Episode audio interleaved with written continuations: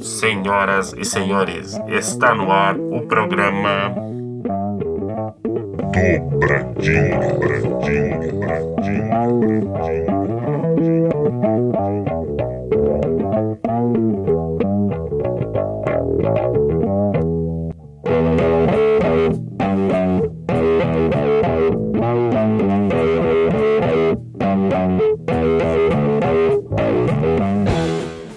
Bem-vindos, senhoras e senhores, ao podcast Dobradinha, onde a cada semana analisaremos um grande álbum da música mundial, trazendo algumas curiosidades, contexto histórico e relevância do mesmo.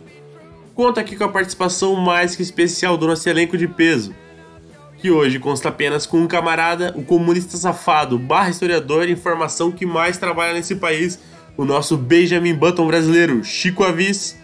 Bom dia, boa tarde, boa noite, boa madrugada para quem tá ouvindo a gente. E eu, vosso humilde apresentador, Lucas Campos. E hoje descascaremos o primeiro e mais icônico álbum do Subterrâneo de Veludo, o infame álbum da banana, do Velvet Underground. E a banda que é formada por, pelo Low Reed, John Cale, Sterling Morrison, Maureen Tucker e Nico. A banda é resultado da parceria entre o músico nova-iorquino Low Reed e o estudante de música clássica, o britânico John Cale, que apadrinhados pelo artista e fundador da pop art estadunidense Andy Warhol. Além da parceria Reed Cale, a banda também conta com Sterling Morrison na guitarra, baixos e vocais de apoio, Maureen Tucker na batera. Fato interessante é que essa é uma das primeiras bateristas de rock que se tem registro. E por imposição de Warhol, por seu apadrinhamento, a participação da Nico, uma modelo germânica musa de Warhol. Essa influência do Velvet ela vem também de uma atmosfera muito pesada, né, muito carregada, de Nova York dos anos 60, 70 ali, aquela Nova York bem decadente. Se você não está conseguindo ter uma. Você que está ouvindo não está conseguindo ter uma impressão mais ou menos de como era esse período, uma obra audiovisual que retrata muito bem esse período, assim, ó, é, mais obscuro e decadente de Nova York, é o Taxi Driver do Scorsese. Você vê muito bem ali é, aqueles cinemas pornôs, uh, muitos viciados e até a prostituição, né, amplamente difundida entre o pessoal. É, e esse ambiente todo, é, eu só queria citar, lembra também um pouco de como é que chega no Brasil, né? Obviamente tudo no Brasil chega mais tarde, então esse movimento que é dos beatniks nos anos 50 é, e no, do Velvet ali nos anos 60, vai chegar no Brasil no final dos anos 70, né? Claro que vai ter é, expoentes disso já anteriormente, mas o grande movimento no Brasil que vai retratar esse ambiente de rua, de, de prostituição, de jogatina, é, drogas, né?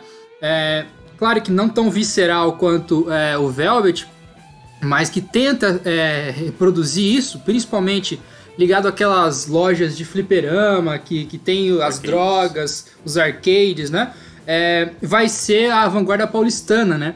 Que é um movimento que vai surgir no seio da, da USP, né, da Universidade de São Paulo, é, ali no final dos anos 70. Então tem expoentes como o Arrigo Barnabé, o Itamar Assunção é, e, alguns outros nomes, principalmente ligados à Faculdade de Música da USP, né, que vai retratar então esse todo, todo esse ambiente paulistano, né? lembrando que é um ambiente de uma grande metrópole mundial, né? Então Nova York, São Paulo, é, e, e, que vai reproduzir tudo isso, né? E claro que na, na questão brasileira, né, no exemplo brasileiro, tem também o ambiente da, da repressão da ditadura militar, né, que estava no seu fim, mas que também pesa para toda essa produção musical, artística que estava surgindo ali em São Paulo. Então vamos agora para a história do disco.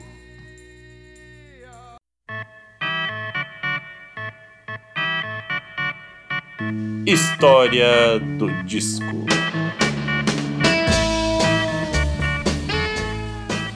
Então, como é o nosso primeiro programa, a gente quer só reiterar que a iniciativa do nosso podcast é justamente discutir os álbuns, né? A história dos álbuns, a influência deles, e não necessariamente a história da banda. Obviamente que a gente vai sempre passar por cima disso em cada episódio, mas a gente quer fazer de fato a história dos discos e fazer faixa a faixa, né?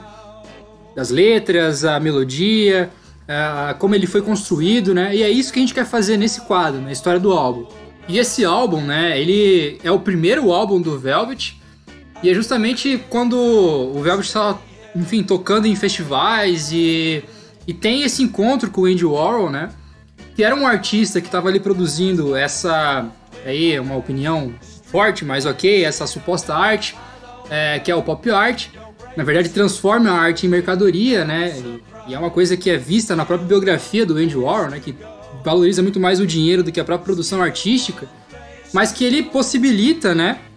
Por se encontrar nesse festival com a banda é, e esse ambiente que a própria banda já representava uh, e financia né, a produção desse álbum, colocando algumas imposições, como essa que o Campos já disse, né, da presença da Nico, uh, mas que retratava de fato né, é, é, a banda, enquanto arte, retratava isso que a gente já tinha dito, desse ambiente, uma metrópole decadente, né? E pelo lado do Orwell, né?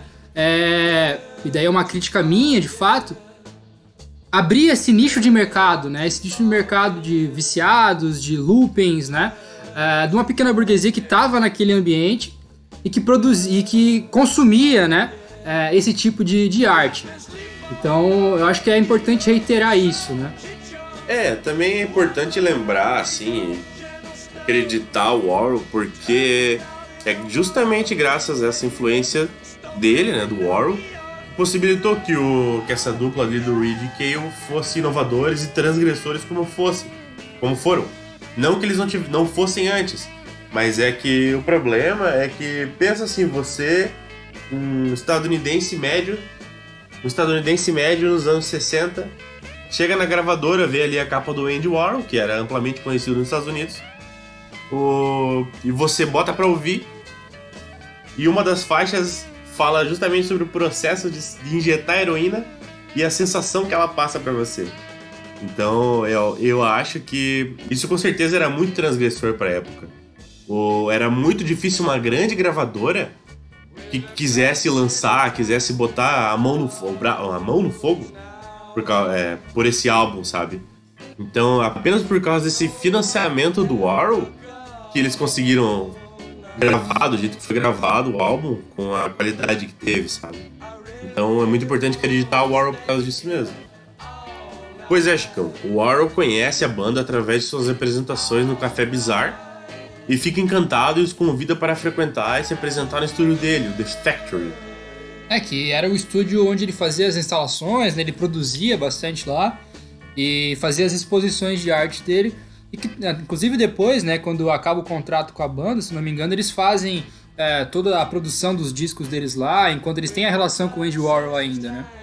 É, também nesse estúdio, nesse, nessa instalação do Warhol aí, aconteciam umas festas muito loucas. Né? É, Campos, basicamente essa é a história do disco em si, né? Obviamente que tem outros detalhes, mas o nosso propósito aqui é justamente ser uma coisa mais resumida e pra gente também ouvir as próprias músicas, né? A dobradinha musical da, da, do episódio. E por isso que a gente agora vai pro faixa faixa. Faixa a faixa.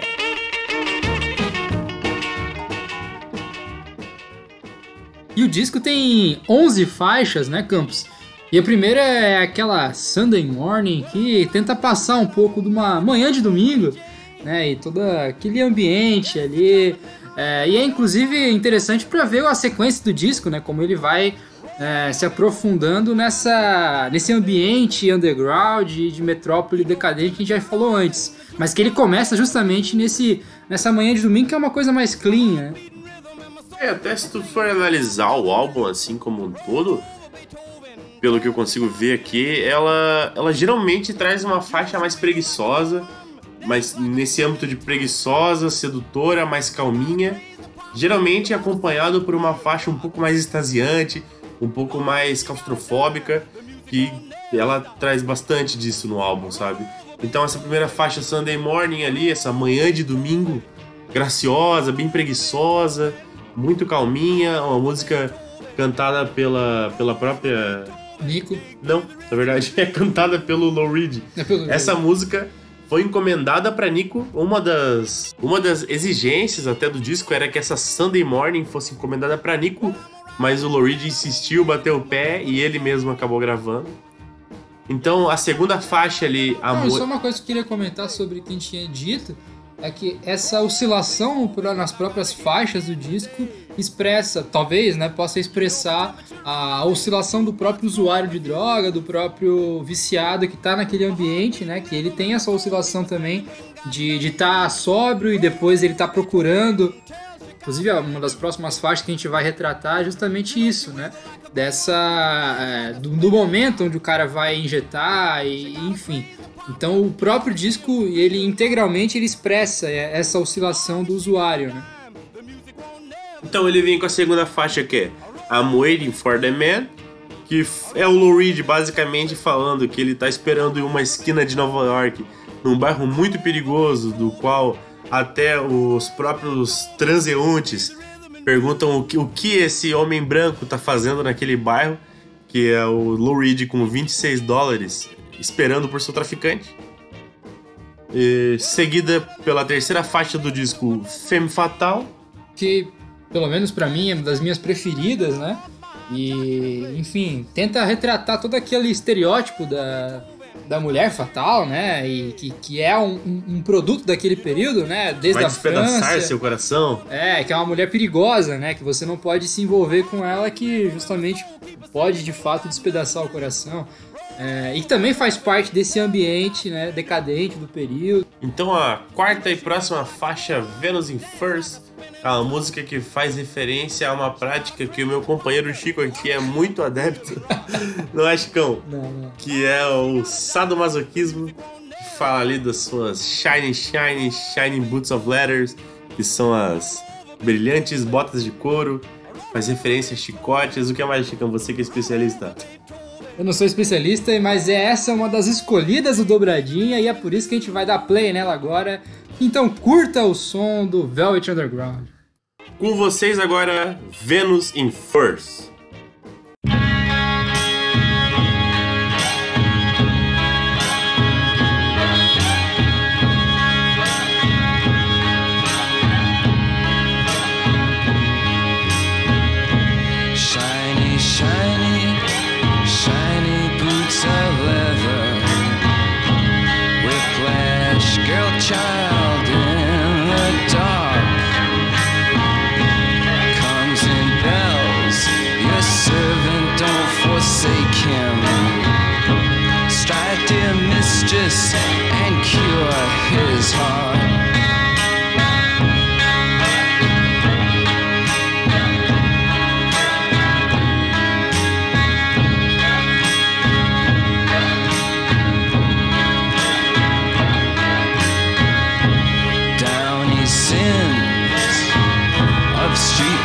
fancies, chase the costumes she shall.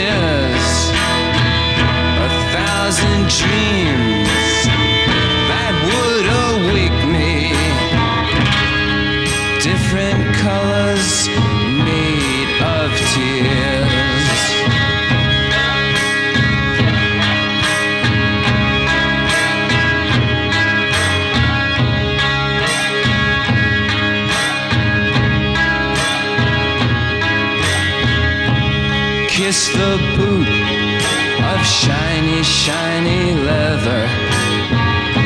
Shiny leather in the dark. Tongue the thongs, the belt that does await you. Strike, dear mistress, and cure his heart.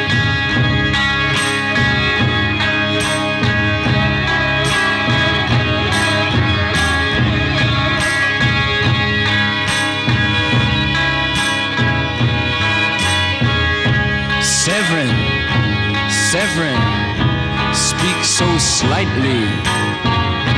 Severin, down on your bended knee. Taste the whip in love not given lightly. Taste the whip, now bleed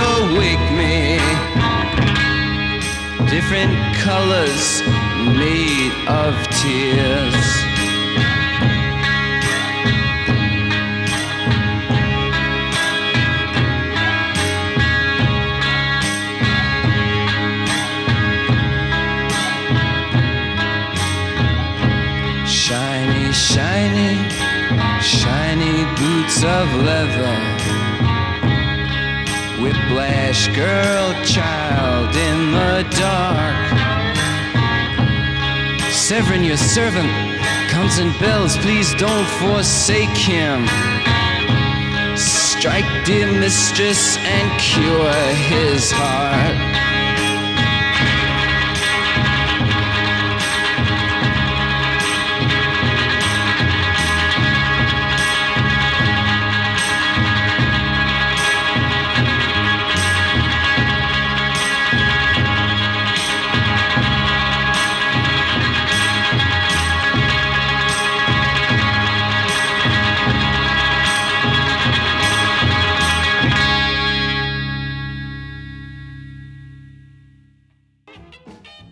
Puta sonzeira, né, Chicão? Bom demais, bom demais. Então, dando continuidade aqui à nossa lista do faixa a faixa, vamos para a próxima e quinta música do álbum, que é Run, Run, Run, que ela basicamente fala aí de quatro personagens que estão à procura de heroína ali por Nova York. Então ela vai aumentando e diminuindo a cadência da música como se fosse essa instiga de procurar achar, se dopar e acabar esse efeito de novo da droga, né, da, da heroína. Seguido então pela sexta faixa do disco, All Tomorrow Parties. Tá certo, Campos? É Quase isso, quase isso em All Tomorrow's Party, Chicão. Então, e nessa música ele vai trazer na sua letra é, mais ou menos ali. ele vai contar as histórias que eles ouviam ali na The Factory do Andy Warhol. Ele, imagina, são pessoas interessantíssimas, ou não, né? Então ele vai falar das histórias mais deprimentes, as mais emocionantes, as mais engraçadas ali que eles ouviram no, no The Factory, né? Envolvendo muitas coisas. E a sétima faixa, a próxima que a gente vai tocar aqui no faixa faixa é Heroin. É, e essa música que é muito característica nela própria, né? A melodia e a cadência dela, que vai demonstrando justamente, né? Esse andamento da, de como o usuário tá, tá, tá sentindo, né? A influência da droga e, ela, e a própria música vai, vai se elevando a partir dessa... né, de como se fosse, né? a- a- o usuário sentindo a, a droga entrando em seu corpo e a música vai, a partir da batida dela, vai, vai, ele- vai se elevando. Essa mesmo é que eu acredito que tem uma das batidas mais claustrofóbicas do disco, sabe? Que ela começa. Se você. é, começa só na voz e violão ali, na voz e viola elétrica, no caso, mas você vai ouvindo ali por baixo, bem no fundo, começa uma bateria muito angustiante que ela vai crescendo e crescendo ao longo do álbum, que é que expressa muito bem como o usuário vai se sentindo. E essa é uma puta de uma faixa. Então, E eu queria só citar um, um trecho da, da música aqui que fala justamente daquele ambiente que a gente tinha dito no começo do programa, né? É, que ele vai dizer, eu vou falar em português porque eu não sei falar inglês, né? Mas é, ele vai dizer né, que é longe da metrópole, onde um homem não pode ser livre é, e de todo o mal da cidade e dele próprio, daqueles que, os, que, que estão em sua volta, eu acho que simplesmente não sei o que está acontecendo. Então é, é justamente é, é aquele ambiente da metrópole de Nova York, né, que a gente falou no começo do programa, e que está é, induzindo né, esse usuário é, que está inserido nesse, nesse ambiente. Então agora com vocês a sétima faixa deste descasso, Heroin.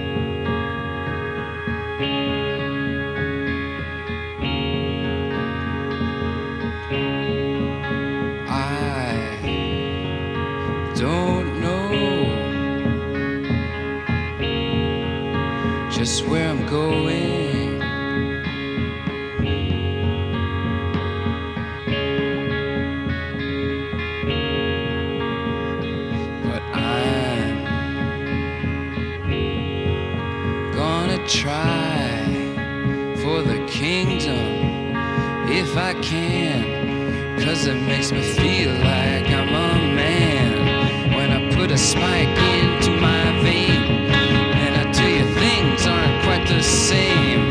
When I'm rushing on my run, and I feel just like Jesus' son.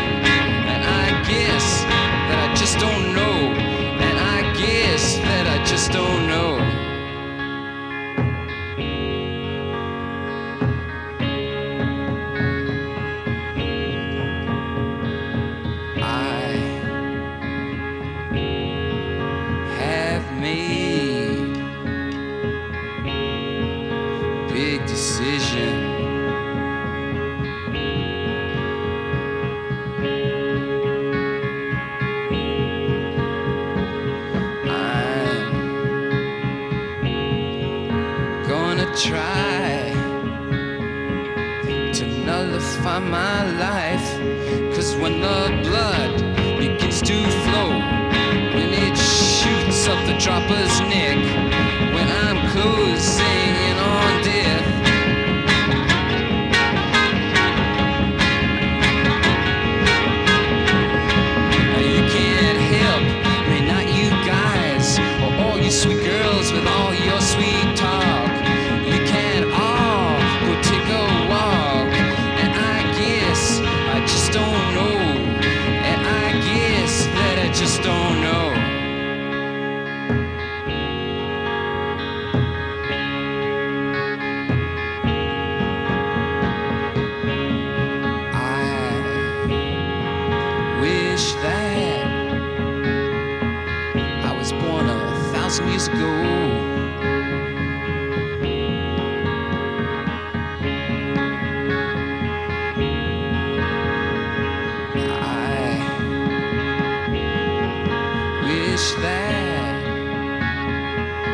I'd sail the darkened seas on a great big clipper ship, going from this land here to that on a sailor's suit and cap.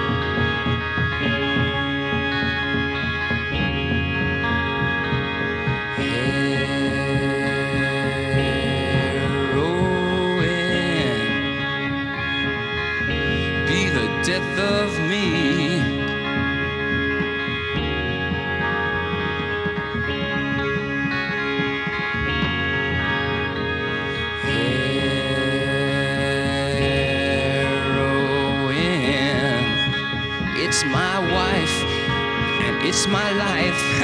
Because a mana to my vein leads to a center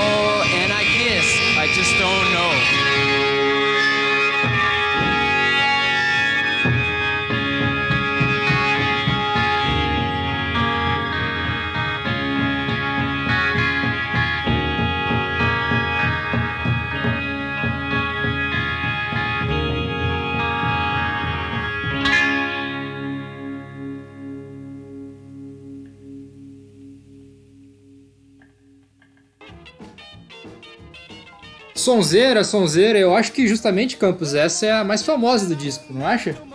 Cara, eu acho que essa realmente é a mais pop, apesar de ser uma das mais controversas. Apesar de também ser difícil achar o que é o mais controverso nesse álbum, essa falando sobre o método de aplicação da heroína, essa é, é realmente muito controversa e muito famosa. E, como a gente tinha dito antes, né, daquela oscilação do próprio disco, depois de- dessa música, né, vem ah, uma balada, né, Campos? Uma levadinha mais Beatles, né, mano? Bem parecido com Beatles, com, com a Jovem Guarda. Só que um pouco mais irreverente, porque na oitava faixa, There She Goes Again, ele vai falar sobre uma prostituta, então lá vai ela de novo. Quer dizer, de uma menina que cansou de pedir perdão, cansou de pedir por favor, então agora ela só vai fazer. e a, a nona faixa do disco é qual, Campos? A nona faixa então vem de I'll Be Your Mirror, uma baladinha muito lentinha também, muito Que é suave. a Nico que canta, né? É a própria Nico que canta. E ela fala, pô, Ela até destoa um pouco da, dos outras, das outras faixas do disco, né? destoa, ela realmente não é uma faixa nada controversa. Ela fala basicamente sobre ser o, o reflexo para a pessoa que ela ama, sabe? Então acho que não tem muito segredo nessa não. E daí as, as, du- as duas últimas faixas do disco, ah, na verdade, é, são talvez momentos, os momentos mais experimentais do, do álbum, né? São, de fato, os momentos mais experimentais e que aí eu acho que eles fogem um pouco do meu grado, sabe? Eles fogem um pouco do meu gosto, são música, músicas bem experimentais mesmo, que é a próxima, a décima música, é The Black Angel, Black Angel's Death Song, que é a música da morte do Anjo Negro. É uma música cheia de microfonia, cheia de efeitos e que ela não tem muita muita melodia nela assim, ela é uma música realmente muito estranha. E a próxima e música que fecha o álbum, a décima primeira é European Sun, uma música que começa muito tranquila, muito suave, mas também depois é toda carregada desses efeitos, sabe? Então, eu tava até falando com, com o Campos É, eu tava vindo gravar o podcast andando de bicicleta e na chuva, né? E perto da casa do campus eu tava ouvindo justamente essa última faixa. E me lembrou muito, inclusive, o Emerto Pascoal, né? Um cara que eu gosto bastante, um músico brasileiro que, que também tem esse tipo de, de canção que começa um pouco suave, daí ele descamba pro experimentalismo. É, e pra, enfim, uma, uma mistura completa, principalmente música ao vivo, né? Discos que são gravados ao vivo e que daí dá uma liberdade pro, pro músico experimentar mesmo, né? E a partir do momento dessa, dessa música, dessa última faixa do disco, eles realmente experimentam, né? Vão além da, da, da convencionalidade do rock daquele período e começam, enfim, uma, uma proposição musical mais, é, mais experimental mesmo no final do disco para talvez para finalizar, inclusive, a própria proposta do Andy Warhol, né? Que era né, uma, uma, uma arte mais é, fora do convencional, né? Podemos dizer então que você abraçou a anarquia, Chicão? Não, não. A anarquia, a, a anarquia do mercado nunca vai ser abraçada por mim. Com essas belas palavras do nosso amigo Chico Avise, então, terminamos esse quadro faixa a faixa e daremos continuidade no programa a seguir. Além do álbum.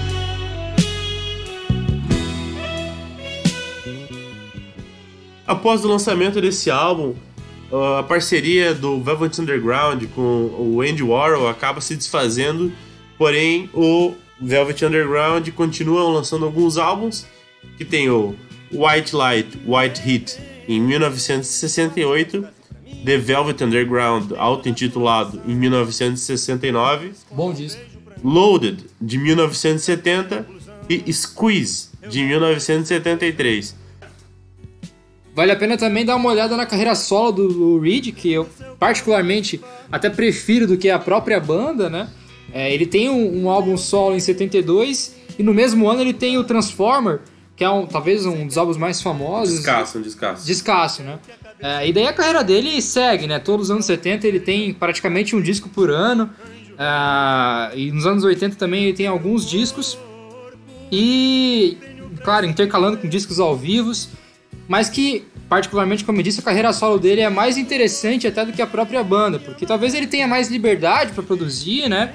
É, e como ele era um dos pilares da, da própria banda, é, sem a, a interferência do Andy Warhol, né, e tudo mais, ele talvez tenha mais autonomia para a produção artística, né, Campos? É, o Lou Reed, ele sempre teve esse ímpeto mesmo de ser um rockstar, de continuar na música e fazer uma música, apesar de transgressor, um pouco mais pop. Diferente do John Cale, que ele tem essa tendência, devido à música clássica, mesclado com rock and roll ali, de ser uma música muito mais experimental, muito mais é, é, transgressora sonoramente.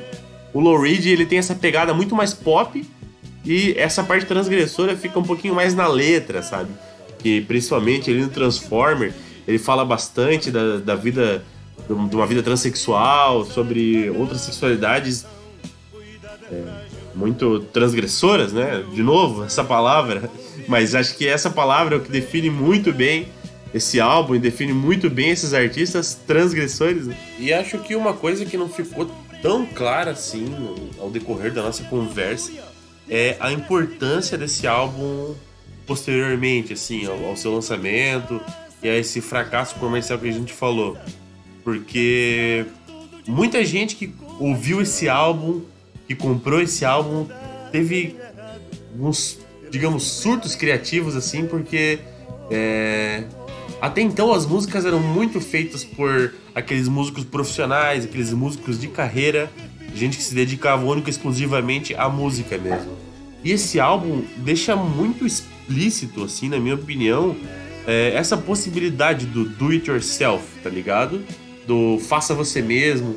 Ele influenciou toda essa geração, que a, a- posteriormente ali com os punks, com aquele movimento grunge em Seattle, que quer dizer que qualquer um poderia fazer sua música, tirar seu som, que não tivesse as pessoas que não tivessem é, agradadas com o mercado musical de sua época e tal, com aqueles músicos como dito anteriormente, profissionais ali. Então, acho que até a gente disse anteriormente, ele vai influenciar o Nirvana, o Kurt Cobain, o Depeche Mode, o Nine Inch Nails, o Sonic Youth, todas essas bandas que bebem dessa influência mais, digamos, anarquista musicalmente, sabe?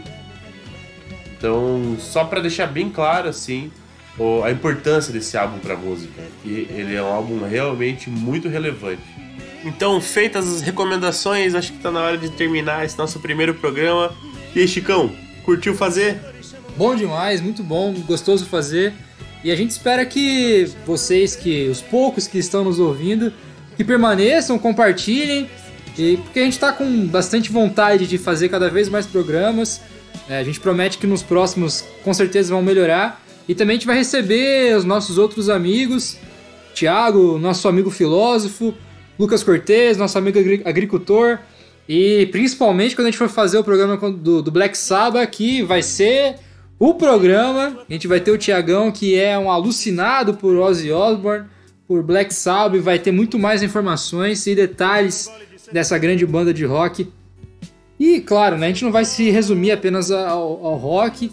A gente se propõe também a fazer é, outros discos. Eu gosto mais de música brasileira, os meus amigos gostam mais de rock. Mas a gente vai intercalando e sempre discos muito importantes para a música mundial. E é isso, né? Um papo entre amigos ah, e sempre com duas faixas desses discos tão importantes que for- formaram o nosso caráter musical e que a gente espera compartilhar eh, da melhor maneira possível com os nossos ouvintes. Então, muito obrigado você que nos acompanhou até aqui. Quero deixar registrado que estamos lançando nossa playlist, onde a cada programa adicionaremos duas faixas tocadas aqui no programa. Então procura lá no Spotify Dobradinha Playlist. Também para comunicação, né? A gente quer fazer um quadro só de mensagens e, enfim, pra gente conseguir dialogar com quem tá ouvindo a gente. E, então a gente tem o canal do e-mail, que é qual o e-mail, Campos?